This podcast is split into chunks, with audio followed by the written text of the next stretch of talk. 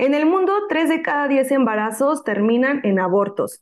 El 50% del total de las mujeres en edad reproductiva viven en países donde el aborto es restringido fuertemente y penalizado. 25 millones de abortos inseguros se producen actualmente cada año. ¿El aborto es cuestión de derechos humanos? Acompáñenos. Terapia psicológica, ni que estuviera loco. Todas las mujeres sueñan con ser mamás. El tamaño del pene importa. La escuela es la responsable de la educación de mi hijo. La homosexualidad es una enfermedad. Deja de soñar con tu negocio y ponte a trabajar de verdad.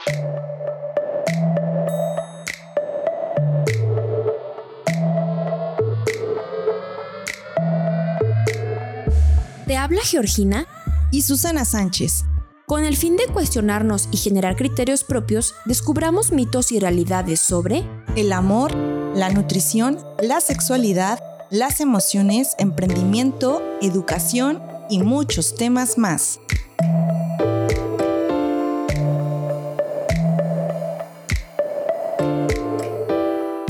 Hola, hola, ¿cómo están? Bienvenidos a un nuevo episodio de Mitos y Realidades Podcast.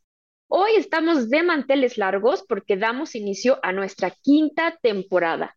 Y para inaugurar esta temporada platicaremos sobre mitos y realidades del aborto. Este tema es tan controversial y lleno de mitos, con muchísima polémica, pero pensamos que es súper necesario hablar y exponer puntos de vista, desmitificar ideas y descubrir realidades al respecto. En ningún episodio, como ustedes ya saben, tratamos de decir si esto está bien o si aquello está mal. Simplemente compartimos puntos de vista de personas conocedoras del tema y nuestro objetivo es que cada uno de nosotros genere propio criterio e ideas informadas, contrastando esta y otras fuentes de información. El día de hoy nos acompaña una súper invitada. Ella es Angie Contreras, vocera del movimiento Vivas y Libres que nos ayudará a desmentir mitos sobre el aborto. Bienvenida, Angie. Bienvenida. Hola. Hola, Georgina, Susana. Muchísimas gracias. Oigan, qué emoción saber que damos inicio a la quinta temporada. Así que felicidades por la quinta temporada y qué alegría acompañarlas en este inicio. Y listísima este, para platicar y ahí desmenuzar todos esos mitos que hay alrededor del aborto. Muchísimas gracias por acompañarnos. De verdad que estamos muy emocionadas por este episodio. Nos costó poder cuadrar fechas, cuadrar la agenda, pero ya estamos aquí de verdad que bien contentas porque, como platicamos al inicio, es un tema con muchos mitos, con muchos tabús y es ideal informarnos. Angie, platícanos, ¿qué mitos vamos a estar revisando el día de hoy? Bueno, pues a ver, trate de buscar los mitos que son como que los más populares, y digo populares con esta idea de cuáles son los más comunes, porque justo como ustedes comentan, cuando hablamos de aborto, prácticamente todas las fakes, mitos, etcétera, surgen. Entonces, el primer mito que traigo es este que seguramente han escuchado mucho, que dice que si abortas no vas a poder volver a embarazarte, ¿no? Y es uno de los grandes mitos donde además se infunde este miedo a las mujeres y a las personas con capacidad de gestar, de decir, ya ves, por tomar esa decisión, no vas a poder ser madre cuando entonces tú lo quieras. Es como que a la primera ya no, ya no lo hiciste, pues ya, ¿no? Adiós, se le va con eso de la maternidad. Ese es el primer mito. Y luego el segundo mito que les traemos es este también que me parece que es terrible, terrible por lo que implica, que dice que el aborto es el primer feminicidio de una mujer. El tercer mito dice que las feministas estamos en contra de la maternidad y queremos que todas aborten y vayan a abortar en la promoción 3 por 1 ¿no? Casi, casi. O lleven su tarjeta, esta como la del café, así tal cual. De puntos. Eh, sí, de puntos, tal cual. Al, al, décimo aborto te llevas uno gratis, una cosa así. Y otro mito es de que abortar es una experiencia horrible, terrible y desgarradora. Esos son los mitos que vamos a estar platicando. Perfecto, Angie. De, verdad que son mitos que mueven un montón de ideas, un montón de cosas. A mí el que me encantó fue el que comentaste, el de las feministas están en contra de la maternidad y que todo mundo vaya a abortar, porque sí es un tema que se menciona mucho, ¿eh? Pero bueno. Demasiado. Sí, y aquí, y aquí se mezclan dos dos temas también controversiales y que muchas personas no, no entienden del todo, feminismo y aborto. Sí, sí, claro, que justo creo que algo importante es decir, esa es una lista muy pequeña, son cuatro mitos, pero seguramente ahorita que vayamos desmenuzando cada uno de estos mitos van a surgir muchísimas más dudas que tenemos sobre el tema de aborto, feminismo, derechos humanos, porque no van solitos, no van solos, ¿no? Hay muchos temas que hay que hablar acerca de, y sobre todo que también promueven esta desinformación. Y como ustedes decían, lo importante es que tengan la información para que cada una de las personas que estén escuchando este podcast pues puedan tomar la decisión. Claro, y, y ok, Angie, para comenzar, ¿qué es el aborto? La pregunta del millón. A ver, el aborto es, o como le llamamos también, la interrupción legal del embarazo. Es decir, cuando tú decides que no quieres ser madre por muchísimas condiciones, entonces puedes practicarte esta interrupción del embarazo mediante, ahorita lo que normalmente se utiliza es esta pastilla llamada misoprostol, que se ingiere, es como esta pastilla eh, que se coloca bajo la lengua en ciertas dosis, en ciertos momentos, eh, en tiempos, y a partir de ahí se genera este, este aborto. Como, y aquí hay bien, bien importante, bien, bien importante que yo no mencioné y que quiero resaltarlo, decir, cuando se da una violación o cuando se da una, eh, un embarazo no deseado, porque eso es bien importante. Eh, y hay aquí una frase que me gustó mucho que dijo una ministra eh, mexicana en el 2021, que decía que pareciera que estamos castigando solamente o solamente vamos a darle la oportunidad de abortar a quien fue víctima y no a quienes deciden desde sus derechos sexuales y reproductivos. Por eso es bien importante hacer este paréntesis. El interrumpir un embarazo es para la persona que así lo decida. En México tenemos la, es obligatorio para todos los estados, es obligatorio por la norma 046 que por una violación se puede hacer una interrupción del embarazo. O sea, ese ya de cajón. Que no me les digan que no, porque ese ya es de carácter obligatorio.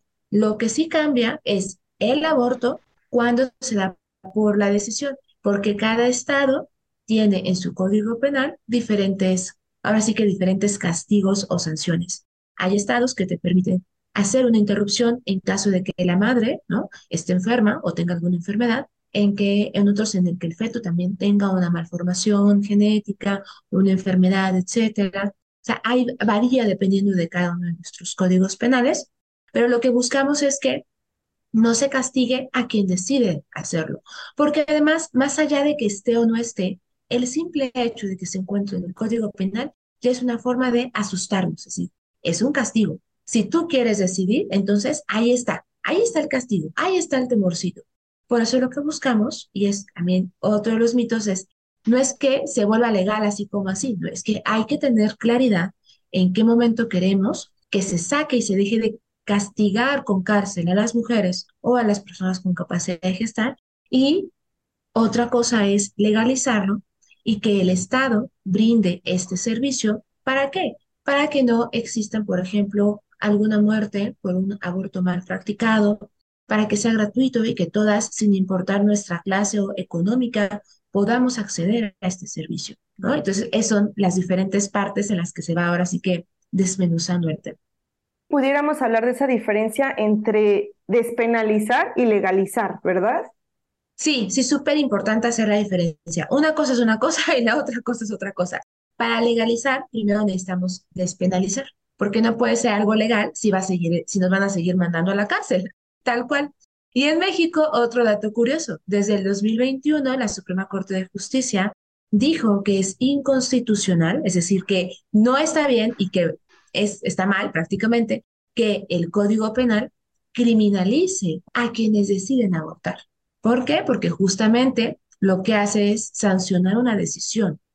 Entonces, justamente por eso lo que buscamos es cómo le hacemos para que primero lo saquemos de los códigos penales y luego hablemos de todo este, tema.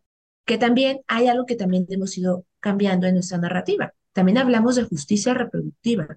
No solamente queremos que el Estado garantice el aborto hacia quien lo decide, sino queremos que garantice también, por ejemplo, que todas las mujeres puedan acudir a un servicio médico cuando estén embarazadas.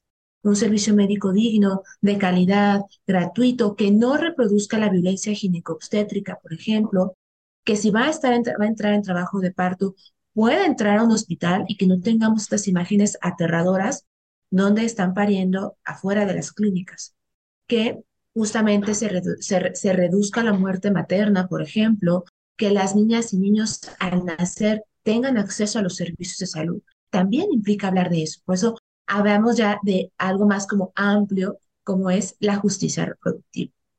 ¿Por qué es tan importante despenalizarlo y legalizar el aborto? Ay, vaya, porque justamente hablamos de la decisión. No estamos, y que justo entra este tema, ¿no? De estos mitos de qué es una cosa y qué es la otra. Lo que buscamos es que todas puedan decidir sobre, a partir de su proyecto de vida, de la decisión que quieren, en qué momento quieren ser madres, ¿no? Y ese es creo que uno de los grandes mitos que tal vez no están dentro de nuestra lista del día de hoy, pero que todas sabemos que algún día nos ha pasado. ¿Cuántas veces nos han preguntado en casa o en las reuniones de ¿para cuándo vas a ser madre? Sí. ¿No? Es como de, ¿y cuándo vas a ser madre? O ya te tardaste para ser madre, ¿no? O ya, o por ejemplo, estás, estás en pareja y es de, ¿ya pensaron en tener hijos? Y es como, wow, wow, wow, wow. O que te dice, ¿no? si no eres madre, no eres una mujer completa. Ah, wow, o sea, espérame, me falta un brazo, ¿qué onda? No, espérense. Exacto. pero que también se invalida, por ejemplo, a ver, ¿cuántas veces tampoco hemos escuchado a estas, ¿no? Y le pongo unas cobillotas de las tías solteronas. Uy, no se lograron hacer en la vida porque se quedaron solteras. ¿Quién las va a cuidar en la vejez?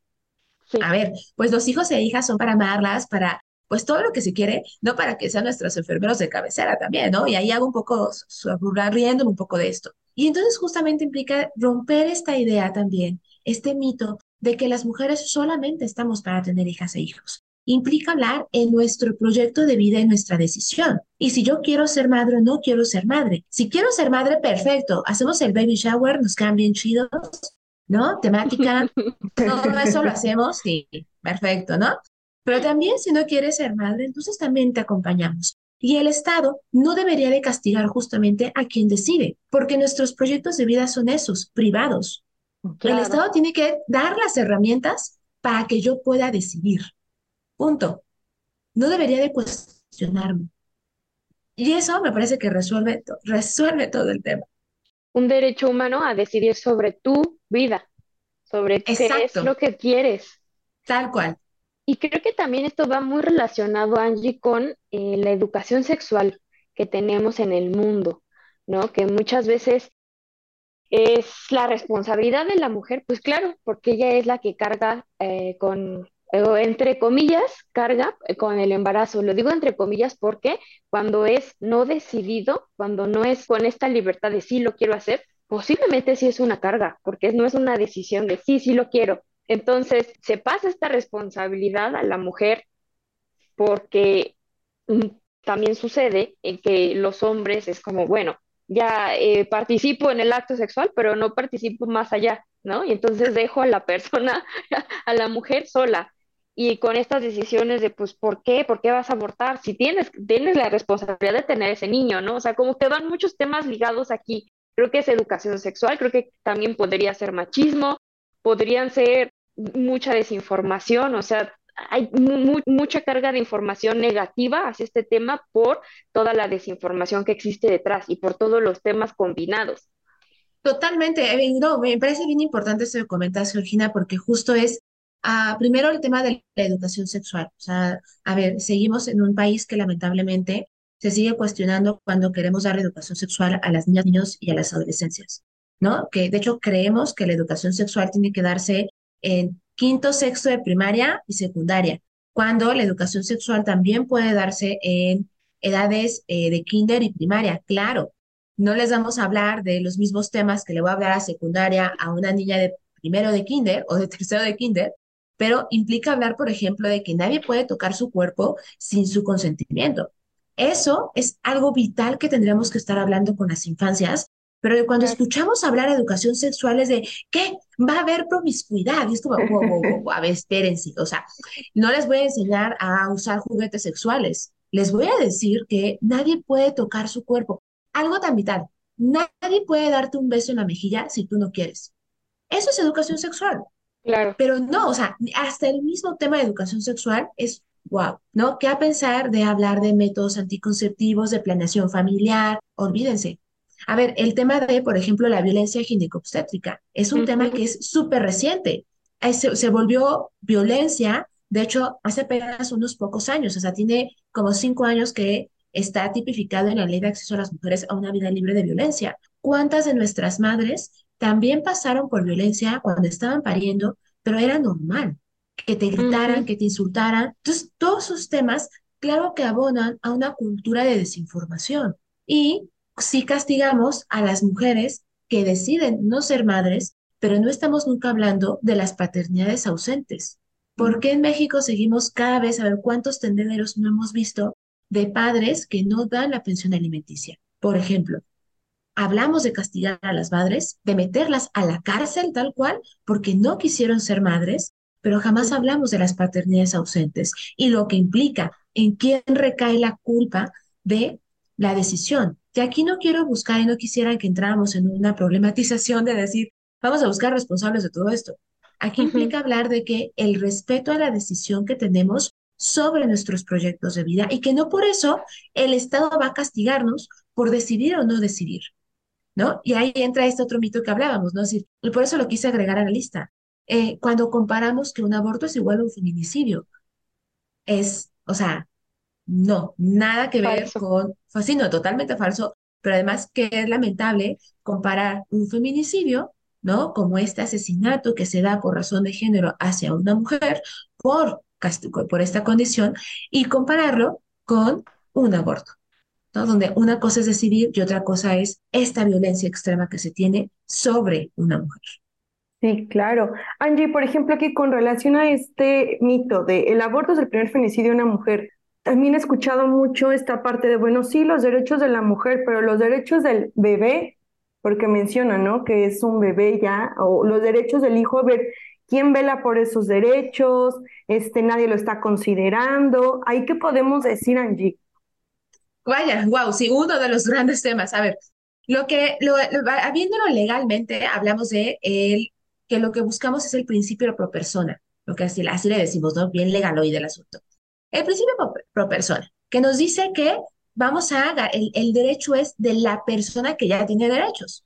Porque justamente cuando hablamos de, de legalizarlo, pues tenemos muy marcado a partir de qué mes se puede. En México eh, se ha logrado hasta los tres meses, ¿no? Es decir, tú puedes abortar en los tres primeros meses de gestación. Y entonces ahí implica decir, saber de quién estamos hablando y de quién estamos reconociendo el derecho, de la persona, y aquí fíjate que me parece esto que decías, que cuando escuchamos a las mujeres que deciden, ¿no? Desde esta decisión de ser madres, desde el primer momento que están embarazadas, le dicen el bebé, ¿no? Hasta ya si tiene nombre, ya le viene el nombre.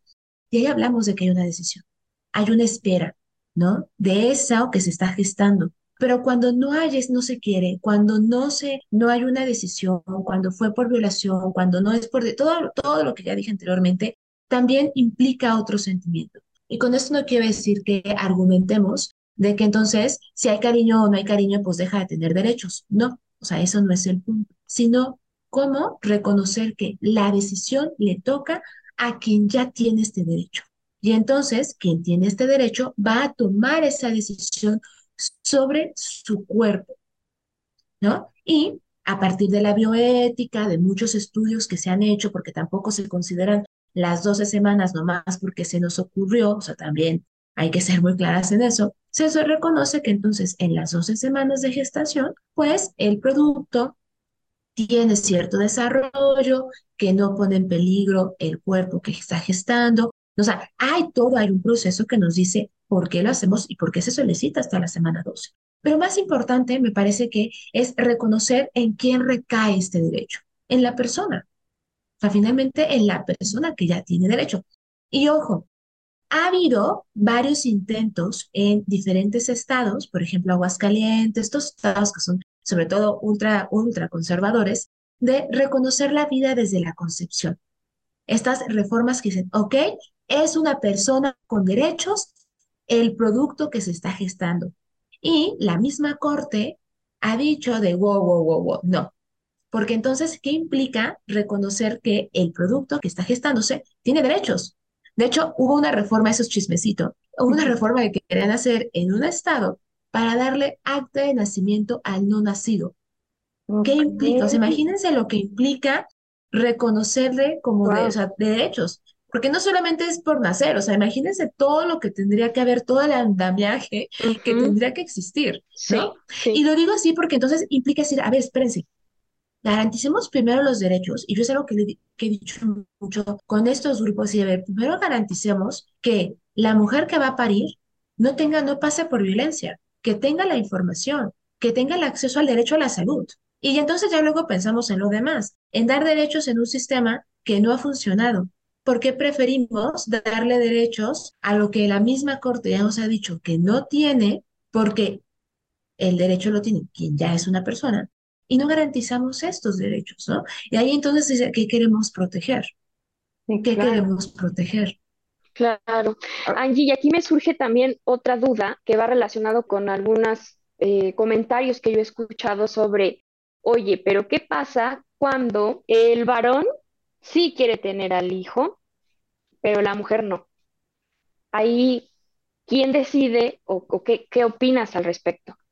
Wow, sí, también yo lo he escuchado mucho. A ver, me parece que aquí, más allá de pensarlo desde el tema de aborto o no aborto, implica pensar también en cómo estamos teniendo conversaciones con nuestras parejas sobre cuál es el proyecto de vida y familia que también queremos tener. Porque me queda claro que si una persona no quiere ser madre, pues también implica decirlo. Sabes que yo no me veo como madre. Y si tú quieres ser padre, bueno, entonces tal vez nuestro proyecto de vida familiar, pues tal vez no va a coincidir porque tampoco deberíamos de obligar a las personas a ser madres, ¿no? Por todo el proceso que implica. Yo no soy madre, eso tengo que hacer esta aclaración. Yo no soy madre, yo eh, no quiero ser madre desde esta decisión. Entonces, no desconozco todo lo que implica de estos procesos, pero pues sí puedes ver, por ejemplo, todo lo que implica en el cuerpo de las personas, económicamente, etcétera. Si quieren tener una hija o un hijo, adelante. O sea, aplaudimos las maternidades. Yo soy una tía súper orgullosa y feliz de las sobrinas, pero implica tener esas conversaciones. Y de ahí creo que eso, eso, eso nos ayudaría si tuviéramos estas comunicaciones respetuosas con nuestras parejas sobre la planificación familiar, creo que nos ahorraríamos todo un tema. Ahora, ¿qué pasa? ¿No? Y ahí yo les recomiendo que vean la película de Huesera, que es una muy buena película para hablar justamente sobre este tema. Sí quiero ser madre, pero ya en el proceso me doy cuenta que no quiero ser. ¿Cómo tenemos esas conversaciones? Sea, y aquí no quiero, y aquí entra un montón, o sea, es un abanico de opciones definitivamente, pero yo creo que, eh, dignamente creo que no deberíamos obligar a alguien a, a, llevar un embarazo a término cuando no quiere, ¿no? Por lo que implica, ¿es una persona o está siendo un objeto? Y lo digo con esta intención. Creo que es preferible tener una conversación antes a tener que pasar. Ahora, legalmente, ¿qué haría? Pues igual, le toca a la persona.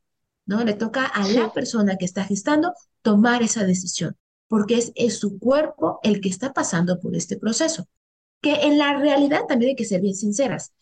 En la realidad, al menos los casos de aborto o de interrupción que, que conozco se dan más bien por, eh, pues, en este caso, mujeres que no tienen una red de apoyo o que, por ejemplo, esta pareja tampoco quiere tener este, llevar, tener este embarazo o que lamentablemente estos casos cuando hay un abandono por parte de parejas. Ok.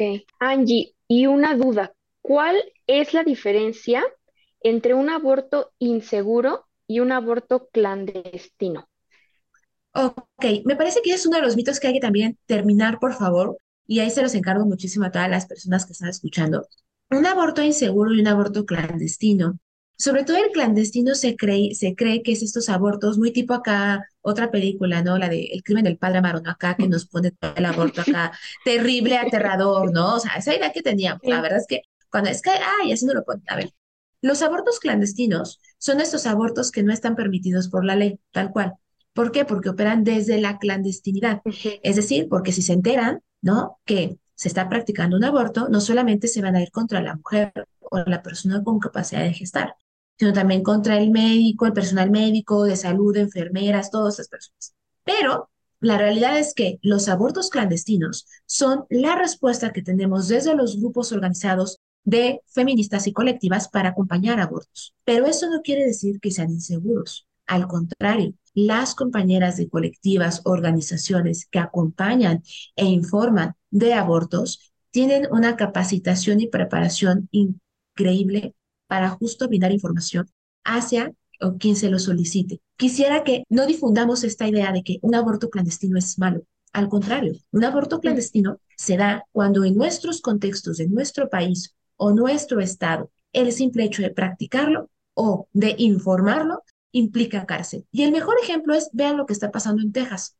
Ahora, el año pasado que se echó para atrás en Roe versus Wade, eh, hubo estados, por ejemplo, como Texas, que además de no permitir el aborto, también está castigando o sancionando con multas económicas muy altas a quien informa. Entonces, ¿dónde quedó el derecho a la libertad de, información también? El derecho al acceso a la información. Y eso es bien importante. Y ahora, ¿cuál es un aborto inseguro? Un aborto inseguro, pues entonces ahí sí, va a ser este aborto que se practica de una forma que puede ocasionarle algún riesgo a la salud de la persona.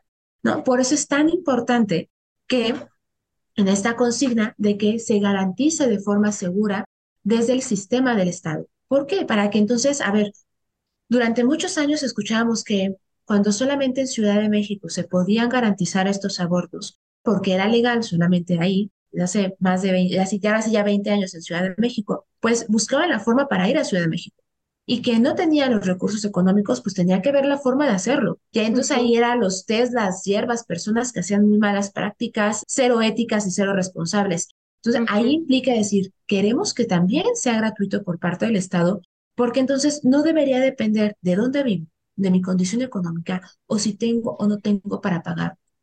Y ahí es, ¿para qué? Pues para que entonces esto no perjudique mi vida, ¿no? Estas ideas que también tenían, por ejemplo, antes de que el grado, etcétera, no se practican. Hoy en día, de hecho, la misma Organización Mundial de, la, de Salud tiene protocolos y de hecho acaban de publicar en la página de las compañeras IPAS, se acaba de publicar hace unas semanas el nuevo manual justo para abortos seguros que es a partir de, mm. de estas de medicamento, este famoso medicamento misoprostol, ¿no? ¿Cómo se da? Y ahí entra la importancia de, ¿no? Que la inseguridad recae también en el riesgo que se tiene por el lugar donde se practica. Queremos reducir la inseguridad, pues entonces que todas las mujeres puedan accederlo y que puedan decidir si quiero ir al sistema del Estado o quiero ir con una colectiva feminista para que me brinde la información. Pero tienes el acceso a la información y tú decides con quién te sientes más cómoda. Y está bien, claro. uno u otro. Claro. Aquí tenemos un dato de la OMS del 2018 que refiere a que en las regiones desarrolladas por cada 100.000 abortos inseguros se producen 30 defunciones y ese número aumenta a 220 defunciones por cada 100.000 abortos inseguros en las regiones de desarrollo. Entonces sí es súper importante que eh, podamos diferenciar esto entre aborto inseguro y clandestino, que un aborto clandestino puede ser inseguro, pero no forzosamente. Exacto. y sabes qué también voy a agregar aquí una parte, es que también un aborto se puede volver inseguro cuando el mismo sistema del Estado no quiere brindarte el auxilio médico cuando tú llegas, por ejemplo, con una mala práctica. Hay un informe muy bueno que hicieron las compañeras de Gire el año pasado, si no me equivoco, el año pasado, en donde justamente hablaban de que aquí en el estado de Aguascalientes, donde me encuentro físicamente, llegaban eh, mujeres al eh, instituto, bueno, al área de salud del estado, ¿no? que llegaban con alguna complicación que tuvieron al interrumpir, al, hacer un aborto. Y entonces, en, en, lugar de brindarles el servicio de atención médica, lo que hacían era hablarle a la fiscalía. Y hasta que no llegara a la fiscalía, tomaban la información, casi, casi que todo lo que implicaba, entonces, ah, ahora sí vamos a atender. Wow, o sea, no figues, o sea, se te pudo haber muerto la persona porque tú te esperaste a criminalizarla primero en lugar de priorizar el derecho a la salud. Y también de entrar ahí, cuando uno se da un aborto también inseguro, no van a querer ir o no quieren ir. ¿Por qué? Por el miedo que te implica ir al, al servicio de salud y que en lugar de brindarte el servicio, te criminalicen.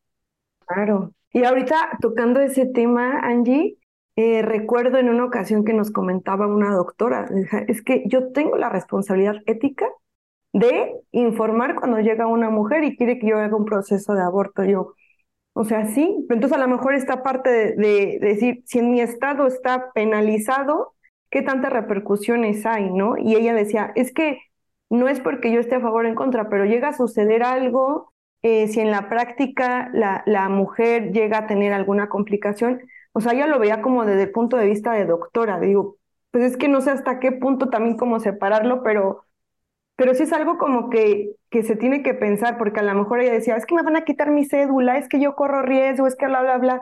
Bueno, entonces entramos en todo este debate de decir, despenalizo para que exactamente yo pueda también generar una práctica segura.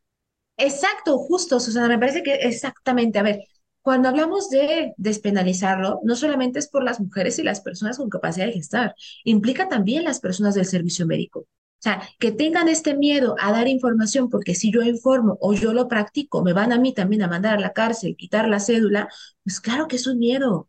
Y más allá de, porque también hay otro mito que dice, ¿no? O que los grupos antiderechos dicen, es que hay muy pocas personas en la cárcel por eso. A ver, una cosa es que se te abra una carpeta de investigación y otra cosa es que termines en la cárcel. El simple hecho de que se te abra una carpeta de investigación, ya que implica, y en las personas médicas, ya es con eso, es una que está en la carpeta, ya les das las herramientas suficientes para que te quiten cédula. Claro que ya con ese miedo, porque o sea, las personas del servicio médico no van a querer informarlo. Por eso implica hablar de, vamos a sacarlo de la, o sea, quitémoslo de, de, una parte penal para que se pueda hablar del tema. Y entra a hablar de otro tema también muy importante, que es la objeción de conciencia, que el personal médico debe de brindar, más allá de las creencias, debería de brindar la información desde este derecho al acceso a la salud, que lo quiera o no practicar es distinto, pero todos los, o sea, todas las áreas del estado de salud deben de tener a personas no objetoras de conciencia. Para que puedan brindar la atención.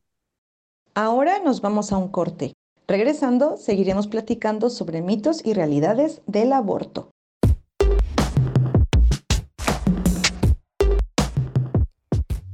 Si te gusta nuestro contenido, no te olvides de compartirlo y calificar el podcast con 5 estrellitas.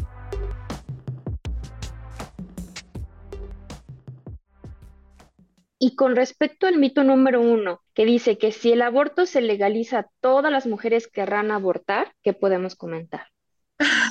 no, no, no todas las. A ver, eso sí, eso es bien divertido porque luego parece que que creen las personas que en cuanto se vaya a hacer, es decir, claro, yo amanecí con la idea de hoy voy a abortar, permítanme, ¿no? Dejen primero me voy a embarazar y luego dejen voy a abortar. No, a ver, no todas las personas van a abortar, sino que implica que yo voy a poder tener la decisión.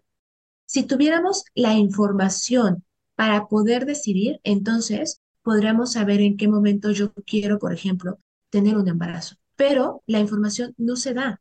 Y el mejor ejemplo es, a ver, este siguiente ejercicio que les quiero plantear. Quiero que piensen ustedes, hasta tanto Georgina, Susana y las personas que nos están escuchando, ¿qué les dijeron sobre cómo venían o cómo se hacían los bebés? ¿Qué información nos dieron en la escuela? Sí, no, o sea, yo me personas se amaban, eso me dijeron en la escuela. Sí. De ahí no, yo me... los bebés. Yo me acuerdo que tenía una maestra y creo que ya lo hemos platicado en otro episodio que me decía, entonces, este, y entonces el hombre, y la mujer, yo así de, o sea, no entendíamos nada, salimos más confundidos de qué es, o sea, súper mal. Claro, además imagínate, ¿no? Cualquier persona que la, no esté comiendo le hiciera así como, se embarazó. oh, por Dios. oh, se acaba de embarazar. ¿Por qué es que le hizo?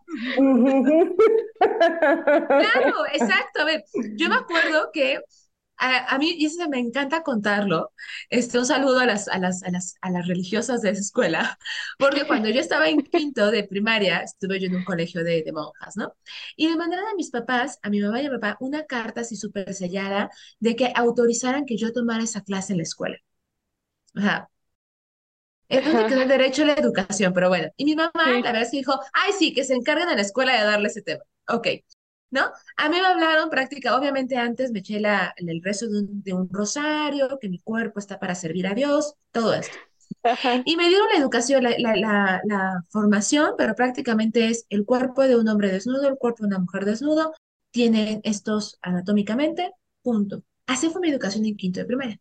yo llego a sexto, paso a la, a la a, a secundaria, ¿no? Y entonces hablaban de, no vayas a salir con un domingo 7, pero domingo es el día 7, ¿no? Y entonces ahí hablaban de ese tema y hablaban, es que luego se andan, este, luego andan, andan embarazándose y así como, yo no entendía nada. O sea, era una adolescente de 12 o 13 años y yo no entendía por qué tanto, o sea, por qué hablaban de un domingo 7, de que saliéramos con un domingo 7, de no tengas novio porque si tienes un novio y te portas mal, puedes quedar embarazada y así como de, o, peor tantito, si estás sola con un hombre, podías quedar embarazada y yo así como de, ¿por qué? ¿No? No, ¿por qué yo no entendía eso? Entonces, un compañero muy buena onda, veo, creo que vio toda mi, mi yo no entendía de qué me estaban hablando.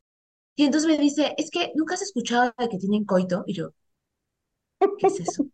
¿Qué es eso? Yo, ¿qué es eso? O sea, casi, digo, en ese tiempo no tenía celular como para buscarlo en Google, ¿no? Coito.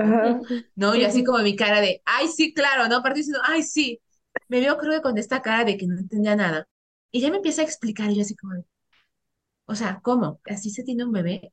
Y fue así como de, pues sí, ¿cómo pensabas que tenía un bebé? Y yo, o sea, era una niña, una adolescente de 12, 13 años, que además el porcentaje de violaciones a adolescentes, ¿en qué edad edad? Y yo no sabía nada de eso.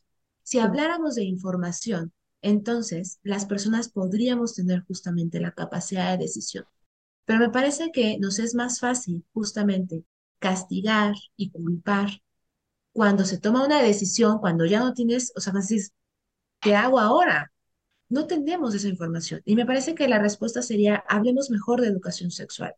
A educación sexual sin tabús, educación sexual desde el respeto, desde el desarrollo progresivo de las edades, ¿no? Desde la ciencia, hablemos mejor de eso. Cuando se, se despenalice en los estados, las mujeres no van a ir corriendo a formarse, porque justamente lo que tenemos que tener es información. Y a partir de esa información, entonces, se va a tomar esa decisión, porque tampoco vamos a estar, tampoco pensamos, ¿no? En que entonces el aborto es nuestro método anticonceptivo. Tenemos que tener esa información y a partir de ahí entonces se decide, ¿no? Me parece que decir que vamos a ir corriendo así en manada a formarnos, pues es desinformar y que solamente estamos teniendo, solamente pensamos en abortos. No, tenemos muchas cosas en qué pensar y en qué disfrutar, pero también pensar y hablar de que podemos tener eh, pensemos en nuestros derechos sexuales también desde el disfrute y desde el goce. ¿Por qué? Porque seguimos pensando que hablar de derechos sexuales solamente son para cumplir con nuestra obligación de ser madres, pero jamás se nos habla de que podemos gozar y disfrutar del sexo, por ejemplo. O menos se nos habla de los juguetes sexuales, muchísimo menos, ¿sabes? Porque es como de, no, solamente el sexo tiene que ser para reproducirse cualquier otra práctica fuera de eso está mal. No, cambiemos justamente ese discurso. Sí, claro, Angie. Y sobre todo también esta parte que tiene que ver con los derechos sexuales y reproductivos, el identificar las necesidades de mi cuerpo, el gozarlas, o sea, todo esto que implica qué me gusta, qué no me gusta, y poder también comunicarlo a las personas o a la persona con la que esté, ¿no? Que eso también me va a llevar a prácticas, obviamente, mucho más seguras. Claro. Eh, esto está ligado con el mito que mencionábamos de que las feministas están en contra de la maternidad, ¿no? Y que todas quieren que aborten. O sea, eh, son como cosas completamente distintas porque no por el hecho de ser feminista quiere decir que estás en contra de la maternidad, ¿no? Y que eh, vayas a, como decíamos al inicio, a darle todas sus tarjetitas de puntos para que vayan al aborto tres por uno. Totalmente. A ver, a mí me encanta decir este ejemplo cuando me dicen, es que las las feministas están en contra de los bebés. Digo, a ver, le digo, claro, porque yo me desayuno todos los días a un bebé y soy vegetariana. O sea, no, o sea, no, no, no, o sea, olvídenselo. A ver, el feminismo es hablar de la igualdad en cuanto a nuestros derechos, pero el feminismo también implica reconocer que todas tenemos estos derechos y estamos a favor y queremos el poder decidir sobre nuestros cuerpos y nuestros proyectos de vida. Y si tú decides ser madre, perfecto, vamos a, trabajar, vamos a luchar y vamos a buscar que se te garantice tu derecho a ser madre y que no pases por violencia, que se te brinden los servicios de salud. Eso es lo que vamos a hacer desde el feminismo.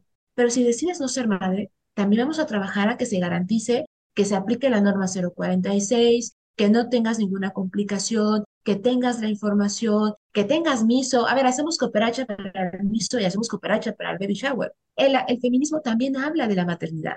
Acompañamos las maternidades porque se nos ha inculcado esta idea que la maternidad es un trabajo que se hace en solitario. No, en la maternidad tiene que ser también desde las redes de acompañar las maternidades. Pero no quiere decir que estamos peleadas con las maternidades y que odiamos a las maternidades. Cuando una compañera lleva a, su bebé a una reunión o a la marcha, ustedes ven la reacción que tenemos todas y de, todo el mundo que todas queremos cargar al bebé, ¿no? Porque en las marchas feministas se, se tiene un contingente para madres. La, el feminismo habla del derecho a decidir y del respeto que tenemos sobre las decisiones. Y eso es bien importante, porque hay otro mito que dice, entonces, si eres feminista, también puedes ser antiderechos. En este caso, estar en contra del aborto. No. El feminismo, su bandera es que respetamos las decisiones de las mujeres. Si quiere abortar, voy a respetar esa decisión. Si quiere ser madre, voy a respetar esa decisión pero es de respetar decisiones, no obligarnos, pero tampoco eh, este, juzgarlas o minimizarlas o dejarlas solas. Tener como ese estigma, ¿no? De que existe alrededor del aborto. Ahorita que mencionabas de las redes, del acompañamiento, me acuerdo de una película, James creo que se llama, cuando hablas de todo este movimiento que surgió en Estados Unidos y de cómo las mujeres iban acompañando, que en ese momento era en clandestinidad, ¿verdad? pero cómo las acompañaban, cómo hasta incluso el tómate un té, te doy de comer, ven, te llevo, o sea, toda esa parte que se requiere eh, durante todo este proceso y que te habla de esas redes de apoyo y te habla de decir, voy a tomar una decisión porque estoy informada, pero también porque me siento apapachada y porque me siento acompañada. Y eso da, este, incluso hasta pudiera dar como ese empujoncito a la, a la persona que está entre, sí, no, no, no sé, bueno, pero yo te acompaño, yo te voy a informar, yo voy a estar ahí contigo. No vas a llegar a una clínica oscura, fría y sola, ¿no? Sino que estar ahora sí que escuchando, estar mano con mano, eso puede generar esa decisión de decir, sí, sí lo quiero hacer. Formada, tengo cuidado. Sí, totalmente, lo que dicen ambas. No, no, no, justo, totalmente. La qué importante la información. Ya a partir de la información tú tomas esta decisión. Pero si te están metiendo este miedo, te están haciendo creer que vas a ser una mala persona, todo, pues entonces, ¿qué decisión vas a tomar? Lo importante sería tener la, información de todas las alternativas que tienes y a partir de eso decidir cuál consideras que es la mejor alternativa para ti. Hay, por ejemplo, colectivas, hay una colectiva que se encuentra sobre todo hacia la frontera en México, frontera norte, que tiene una casa de aborto. Cuando escuchan casa de aborto ya se imaginarán que piensan sangre, destrucción y todo esto. es una casa que es un espacio precioso donde ahí ellas pueden quedarse a descansar, tomarse su tecito, estar en un espacio limpio, seguro, donde las van a estar procurando que se encuentren bien. ¿Por qué? Porque como sigue habiendo tanta especulación y tantos mitos alrededor de, claro que no van a querer a sus casas donde pueden, por ejemplo, hasta denunciarlas. Qué importancia tener esa, ese, ese apapacho, ese, ese decir, están respetando lo que yo decidí, no van a juzgar, al contrario, me van a acercar el tecito, el caldito, van a procurar mi bienestar y van a abrazarme. Y que también es entra dentro de estos otros mitos que también dicen, ¿no? Las mujeres que abortan luego se arrepienten, tienen problemas psicológicos, se vuelven neuróticas, locas, etcétera, etcétera. No, si tuviéramos esta información, claramente no va a haber ningún problema después ocasionado de, a ver, a mí me preocupa más bien que dejemos de, de que, que empecemos a nombrar y a hablar, por ejemplo, cuando se da esta, este, eh, cuando paren las mujeres que tienen estas depresiones o enojos, hablemos también de eso, porque eso sí no lo acompañamos. Claro, depresión postparto. Esa, gracias. Sí, justo, justo se, me, se me fue la palabra, pero gracias por mencionar hablemos también de eso. Y la información me parece que es vital. Totalmente. Sí, porque esta carga psicológica es culpa, ¿no? Y esa culpa pues viene también por toda la desinformación. Y, es, es, como que también ligada con, con el mito número dos, que es la parte física, que si abortas no podrás volver a embarazarte, ¿no? De aquí que podemos comentar, Angie. Justo, a ver, es que eh, esta idea que tienen de que las mujeres solamente servimos para traer bebés al mundo, entonces decir, ay, ya ves, tú por haber eh, eh, haberte practicado un aborto ya nunca más vas a volver a poder ser madre. Y como constantemente nos están diciendo que estás, tienes que ser madre, que tienes que tener una familia, que es la única forma en la que las mujeres vamos a complementarnos en esta vida, con el perro, el gato, el arbolito, el jardín bonito y tres hijos. Entonces, claro, cuando tú dices, chin, como yo tomé una decisión tal vez en cierto momento de la vida, ya no voy a poder hacer eso. Y entonces, además, ¿qué fue lo que tú comentabas, Geo? está esta constante culparnos por nuestras decisiones. Y dices, chin, adiós esperanzas de tener una familia. Puedes tener una familia en el momento que tú decidas. En ese momento yo no quería porque quería terminar mis estudios, no sé, lo que tú, la decisión que tú tomaras. Y después quiero tener, pero ya voy a tener la información, ya voy a tener, voy a saber en qué momento voy a encontrarme de cierta forma, voy a estar con una persona que también quiere formar una familia y entonces vas a poderla tener. Pero este mito de asustarnos, decir, no vas a poder volver a embarazar, es volver a jugar con la culpa, con la culpa por una decisión que hemos tomado. Y con respecto a que abortar es una experiencia horrible, ¿cómo, ¿cómo podrías tú explicar este mito y cómo, cómo también podemos mm, esclarecer cómo es un aborto? Mm, me parece que ahí viene esta idea de eh, igual jugar con el, jugar con la culpa, pero también jugar con el miedo, con esta idea de, eh, como tenemos tantas películas o tantas series o hay tantas imágenes, muchas de estas grotescas, por ejemplo, en redes sociales, que te dicen cómo es, pero no hay información, ah, entonces es como de, ching, ¿qué es eso? Es como, vamos a pensarlo así, que es como el monstruo debajo de la cama. Todo el mundo sabe que existe, pero nadie sabe exactamente cómo se ve. Y entonces cuando no tienes la información, claro que piensas que el aborto es el monstruo abajo de la cama, porque sabes de su existencia, pero no sabes cómo está, pero te da miedo. Y además, como no puedes preguntar porque todos estos estigmas, ¿qué haces? Claro, y ni te atreves a fijarte debajo de la cama para ver cómo es o conocerlo, ¿no? Exacto, me encanta, justo, justo. Ni siquiera te asomas para decir, ah, no es el monstruo, es un calcetín. O sea, no te asomas porque hay este miedo. Y para eso necesitamos información. A ver, sí puede haber, y eso es bien importante, sí puede haber una experiencia horrible. Y por ejemplo, estos casos que les comentaba anteriormente, de cómo los sistemas de salud del Estado criminalizan, que le gritan a las mujeres, las juzgan, etcétera, cuando llegan con un aborto que fue mal practicado o que tuvo alguna complicación. Claro que se vuelve una experiencia horrible. ¿Por qué? Porque tienes una persona que te está gritando, que le acaba de hablar a los ministeriales para que entonces te criminalice. Pero también una experiencia horrible podría, podría ser, por ejemplo, parir.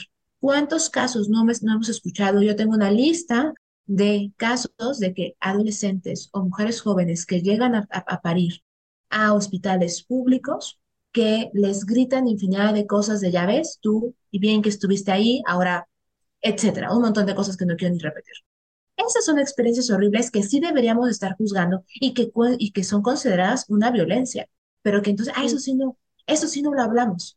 Pero también podría ser, una, se vuelve una experiencia horrible cuando no tienes la información, que decides y que ya encontraste información para tomarte el miso, etcétera, y estás con este miedo porque no sabes en a quién contarle, no hay esta confianza de poder tener una red de apoyo, estás, toma, estás con el constante miedo. ¿Y qué pasa? ¿Y si pasa? ¿Y si no pasa?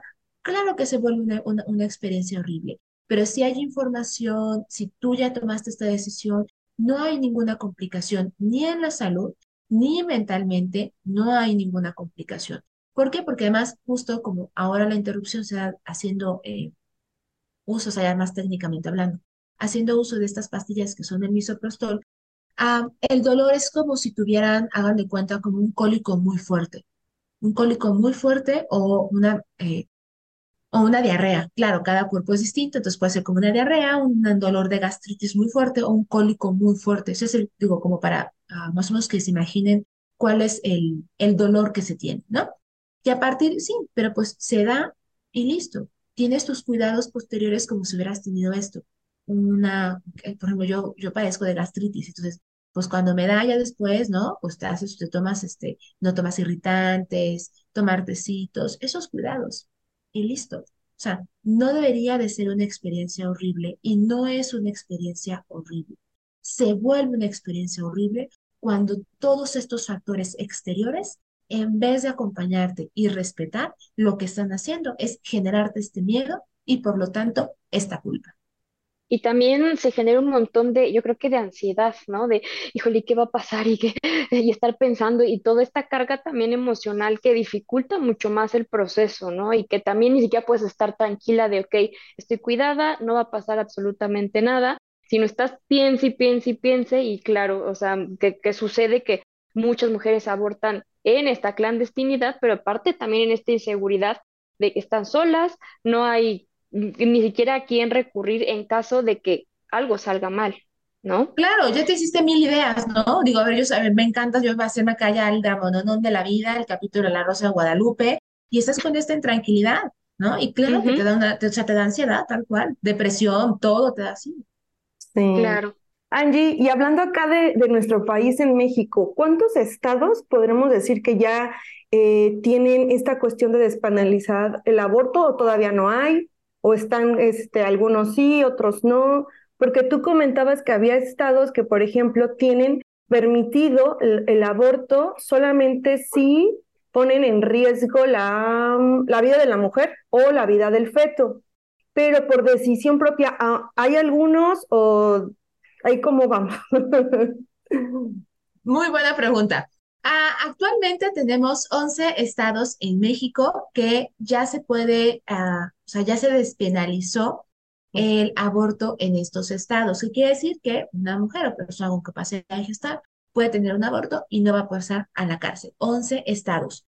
Actualmente hay otros estados que estamos en la, ahí en el tiro y afloje, ¿no? Puebla, Aguascalientes, estamos ahí en esta, en este, ah, en este trabajo para, bueno, y muchos más estados del país, del resto, buscando las alternativas eh, de litigio estratégico, jurídicas, estratégicas, pol- estrategias políticas para lograr la despenalización.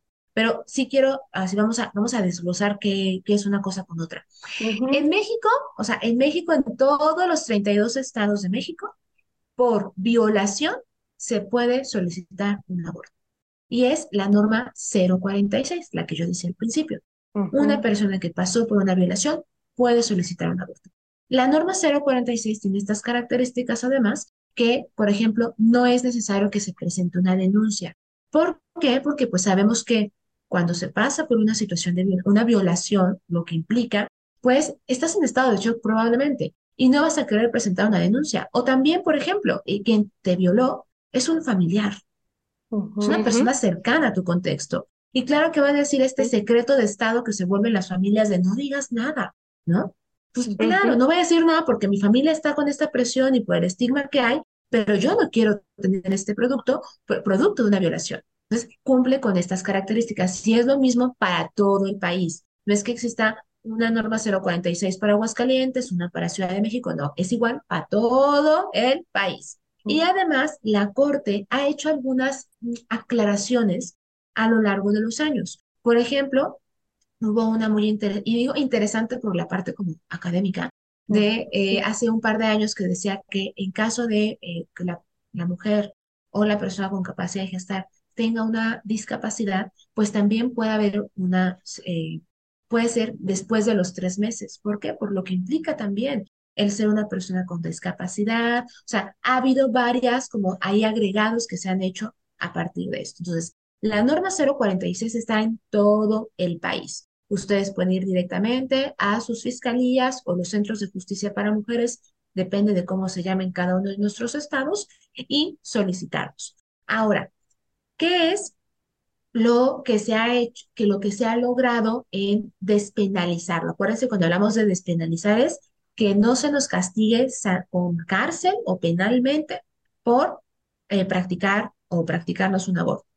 Actualmente el primer país, el, primer país, el primer estado que lo logró fue la Ciudad de México. Y esto fue en el 2007. O sea, ya hace un montón de años, fue el primer, el primer estado que se logró.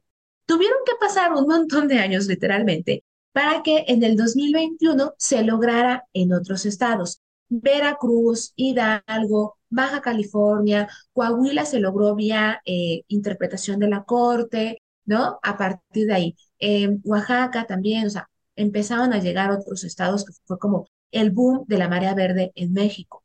Luego, en el 2022 se sumaron otros y actualmente en este 2023 no se ha logrado ningún estado, pero habemos muchos que estamos justamente buscando sacarlo del Código Penal vía reforma de, en, el Congreso, es decir, que las y los diputados de los congresos realicen la modificación al Código Penal para sacarlo, o vía corte, es decir, que la Suprema Corte de la Justicia realice esta interpretación y diga es inconstitucional. Así que queda inválido. Por ejemplo, Aguascalientes estamos justamente esperando esta respuesta de la Corte. ¿Qué es importante? En el 2021, la Suprema Corte, en ese, aquel maravilloso septiembre del 2021, la Suprema Corte de Justicia dijo algo bien importante, que es inconstitucional que en los códigos penales del, del país se criminalice a las mujeres.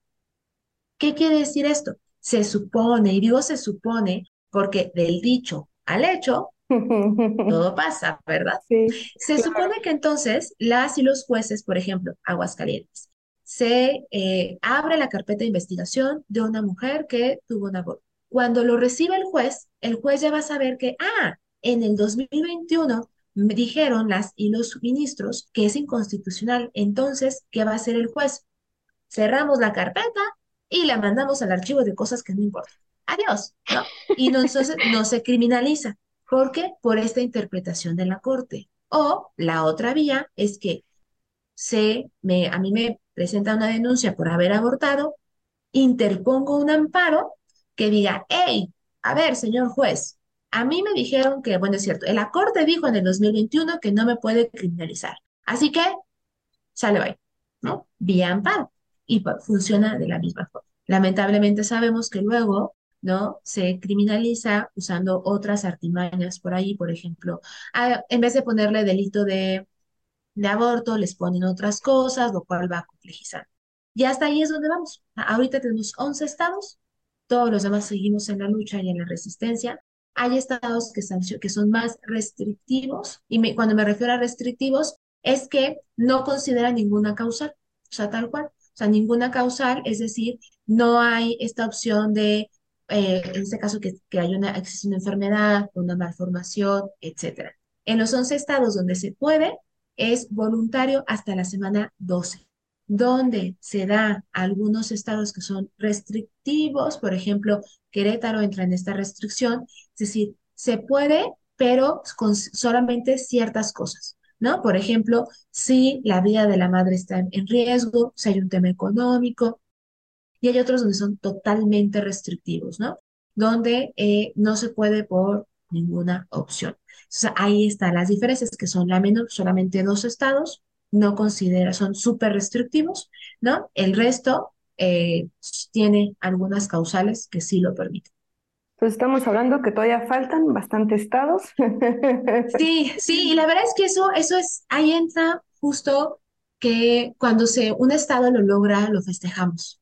O sea, todas las mujeres lo festejamos y todas festejamos que se esté logrando, que hayan logrado su despenalización, porque finalmente lo que buscamos es que todas las mujeres en México lo puedan hacer sin, sin importar dónde viven, pero también hacemos este llamado. De esta lucha va a seguir hasta que todo México, todas las mujeres, sin importar, y por eso digo mucho de dónde vivamos, podamos justamente garantizar nuestro derecho a la decisión, porque no debería de depender de dónde vivimos, sino de la decisión informada que tenemos al respecto.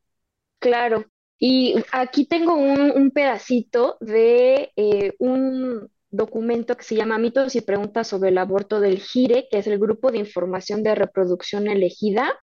Me encanta porque lo voy a leer así textual, que dice, medidas como la educación sexual, el acceso a métodos anticonceptivos eficaces y a servicios de aborto legales y seguros así como la atención oportuna de cualquier emergencia que pudiera derivar de un aborto, ayudaría a reducir el porcentaje significativo de defunciones, pero sobre todo lo que tú comentaste, Angie, de este derecho a la decisión. Y bueno, con esto nos vamos a los tips de este episodio.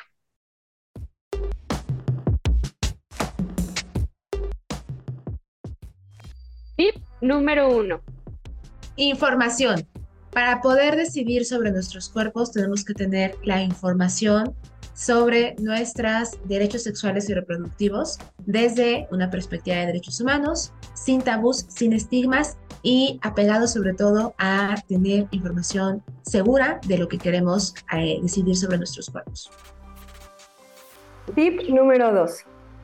Respetar. Es bien importante que respetemos. Si escucho a una amistad o escucho a alguien que quiere o que está preguntando información para practicarse un aborto, respetemos. Hay que respetar la decisión de las demás personas y eh, también brindar la información si la conocemos.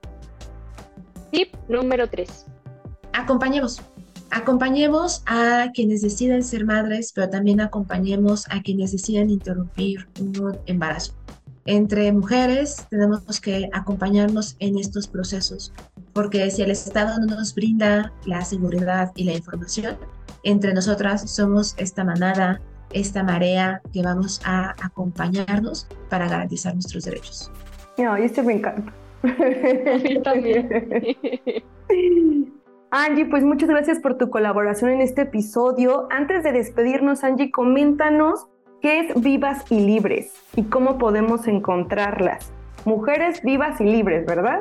Sí, exacto. Bueno, pues Vivas y Libres es una plataforma que está desde el 2020, ya estamos próximas a cumplir por ahí ya casi tres añitos de uh. estar ahí compartiendo información. Y Vivas y Libres, pues esta plataforma que justamente, por ahí se estuvieron viendo ahí con el loguito, habla de estos dos movimientos, son dos corazoncitos, el movimiento del aborto, pero también de una vida libre de violencia, porque creemos que poder también acceder a información sobre nuestro derecho a decidir también es una forma de reducir las violencias. Y cuando no se nos da esta información, también es una forma de violencia. Y además también creemos que las luchas no están separadas, que al contrario, van de la mano y lo hacemos a partir de compartir información, de incidir justamente desde este acercar información de una forma, ahora sí que accesible, de una forma, en un lenguaje hasta divertido, accesible, hablando desde la cultura pop también, por ejemplo, para que vean todas las mujeres que esto no solamente le corresponde a las generaciones más jóvenes o a las generaciones más adultas, sino que esto es algo que a todas nos compete y que eh, no requerimos ser o muy feministas o menos feministas, sino que todas podemos compartir información y, buscar que se nos garanticen nuestros derechos eh, a partir de, pues, de la defensa de los mismos. Entonces, pues ahí nos pueden encontrar en las diferentes redes sociales, donde pues estamos constantemente compartiendo información. De hecho, me encantó el cartel que se alcanza a ver ahí al fondo de Angie, que habla sobre el sexting, si el sexting no es compartir contenido íntimo sin consentimiento. Eso está padrísimo. cuando quieran, cuando quieran hablamos de, cuando quieran hablamos de sexting también y nos divertimos, porque es otra forma de derechos sexuales, justo. Sí, claro, Angie. Entonces, ¿cómo podemos encontrarlas en sus redes sociales, Angie? Claro, en Instagram, que es donde somos más activas, la verdad, nos pueden encontrar como Mujeres Vivas y Libres. Ahí van a encontrar luego, luego el loguito con los dos corazones. Ahí estamos, sino también estamos en Facebook, estamos en Twitter como Mujeres Vivas y Libres. En TikTok también estamos. Eh, y ahí estamos constantemente compartiendo información. Tenemos algunas luego actividades que estamos realizando, sobre todo en estas fechas que son tan importantes para nosotras, como lo es el 8 de marzo, el 25 de noviembre, también para Día de Muertos, por, ejemplo, hemos realizado algunas acciones. Entonces ahí nos pueden encontrar, pueden seguir información. Hay un montón de imágenes que ustedes pueden compartir sobre esta forma tan, ah, vamos a decirlo así, es que divertida eh, de acercar la información para todas. Sí, además tienen información súper, súper valiosa. Pues muchas, muchas gracias por tu tiempo, Angie, por aceptar la, la, invitación. De verdad que muy, muy, muy padre con todo lo que tú nos comentas y me encantó porque la manera en cómo nos, nos explicas cada uno de, de, los mitos fue como muy concreto y como dices, no de una manera técnica, que ya te quedas más de, ay, ¿qué dijo? No, no lo entendí, sino algo muy, muy, muy sencillo que, que esperemos que sea de, de valor para las personas que nos escuchan. Muchas gracias, Angie. Gracias, Angie. Al contrario, muchísimas gracias a ustedes por invitarme, invitar a Vivas y Libres, a todas las personas que estuvieron escuchando y gracias eh, eh, Geo y Susan por, eh, Susana por la invitación. Gracias a ti. Antes de irnos, ¿algún libro que nos quieras recomendar? Angie, ¿tiene, puede ser relacionado con el tema o puede ser alguno que a ti te guste. Wow. les recomiendo, vayan a dar, más que un libro, yo les invito una serie. una serie, una todo. Yo les invito a que vean la película de Huesera, esa es muy buena. Vayan a verla, esa película me parece que es muy importante porque habla acerca de las maternidades, ¿no? Y, habla también ahí de un tema de terror. Además, es una película producida por una, eh, la directora es una mujer mexicana. Entonces, apoyemos el cine hecho en México y más si es por mujeres. Y la perspectiva de, de una mujer cambia el tema. Ah, y también les eh, recomiendo que vayan a, hay, una, hay un documental también que está eh, en, HBO que habla sobre el movimiento de Roe vs. Wade y todo el proceso que se, que se dio para lograrlo. Y me parece que es importante tener también memoria histórica de la importancia de, de luchar constantemente por el garantizar estos, estos derechos. Y de libros, hay un libro que justamente habla sobre las, eh, las, maternidades, que también es importante que lo estemos tomando. Habla, es un libro que se llama Madres Arrepentidas eh, y que habla justamente de pues, lo que implica o lo que ha implicado para ser madres para muchas. Entonces ahí también váyanselo a leanlo, por favor.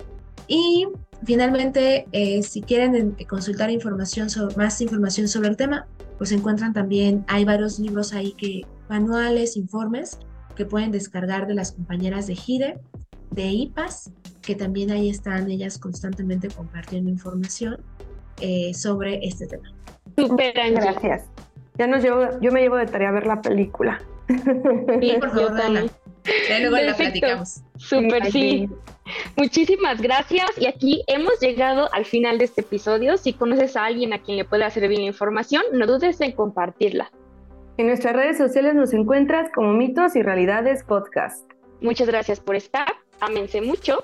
Y vibren bonito. Chao. Chao. Gracias por escucharnos. Tú eres parte fundamental de este proyecto. Si te gustó nuestro contenido, ayúdanos a compartirlo. Síguenos en nuestras redes sociales y coméntanos sobre qué mitos y realidades te gustaría que descubriéramos juntos. Encuéntranos en Instagram con el hashtag Conocer para Comprender.